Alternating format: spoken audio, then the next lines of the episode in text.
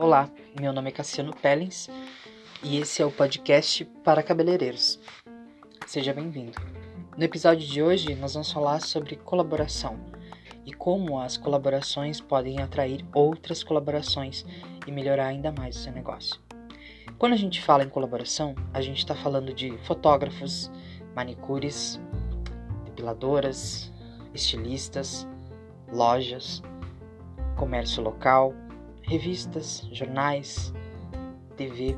Colaborar significa participar de algum grupo que vai estar te ajudando no seu negócio a fazer com que você ganhe visibilidade.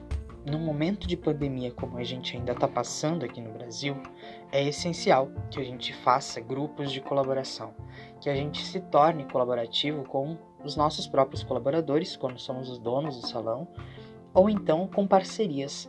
Para quem é autônomo, é possível mesmo sem levar o nome da empresa que você trabalha. A colaboração é sempre um momento em que a empresa tem a ganhar, porque ela vai ganhar visibilidade de clientes de outra pessoa, que às vezes nem te conhecem e outras vezes já ouviram falar e só vai reforçar ainda mais a sua marca. Eu vou contar hoje uma história que aconteceu comigo de colaboração. Uh, eu conheci o Alex Ramires num curso de fotografia de moda que fui fazer na já extinta escola Mentes Inquietas em Porto Alegre. E lá eu fui colaborador como maquiador e cabeleireiro de vários outros fotógrafos e acabei até ganhando dinheiro por fora deles para fazer aqueles trabalhos com eles. E o tempo foi passando e o próprio Alex me chamou para fazer colaboração em capas da Dona, da revista Dona, em aulas de cabelo para dentro do curso de moda, onde ele dava aula de fotografia.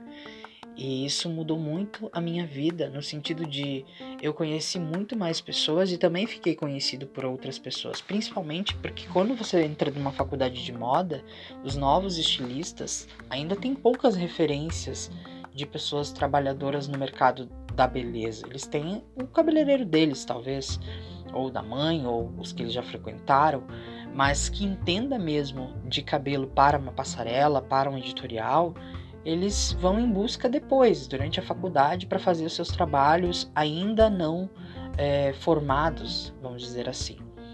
Quando a gente se forma, aí sim a gente tem uma empresa ou vai trabalhar para uma empresa e aí esses contatos acabam acontecendo.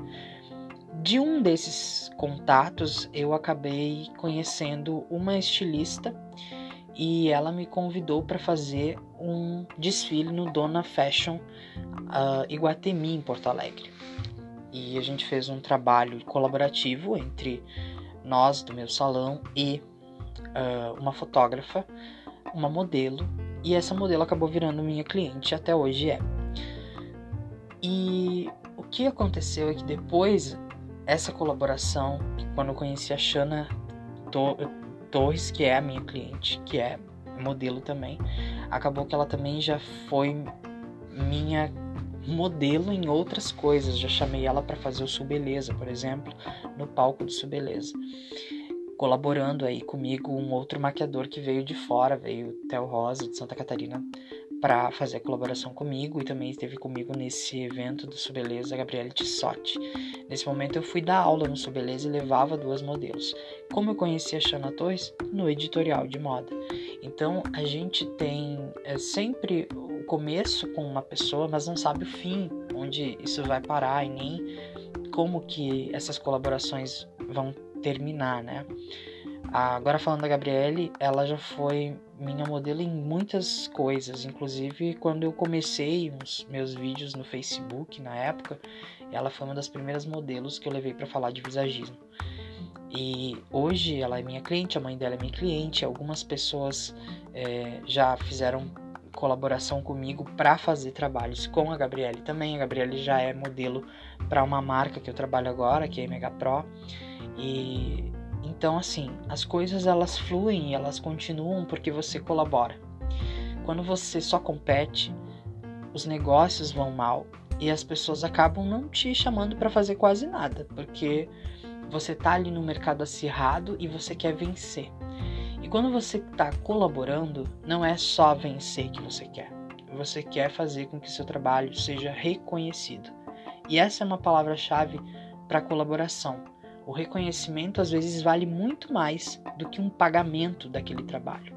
Quando uma pessoa que já tem uma certa fama, como era o caso do Alex, que era meu professor, já conhece N pessoas e o seu trabalho começa a aparecer nas páginas, nos Facebooks, no Instagram daquela pessoa, você também vai acabando de repetir várias vezes aquilo. E o ser humano ele é assim, quanto mais vezes ele vê aquela propaganda, aquela pessoa batendo na tecla esse nome, esse nome, esse nome, esse nome, acaba que aquele nome tem repercussão e fixa na mente daquela pessoa. Na hora de fazer uma venda para aquela pessoa vai ficar muito mais fácil porque você já gerou uma autoridade, porque você já gerou um reconhecimento social. Esse era o episódio de hoje e a gente fica por aqui. Até o próximo episódio. Eu espero vocês aqui no Para Cabeleireiros. Tchau!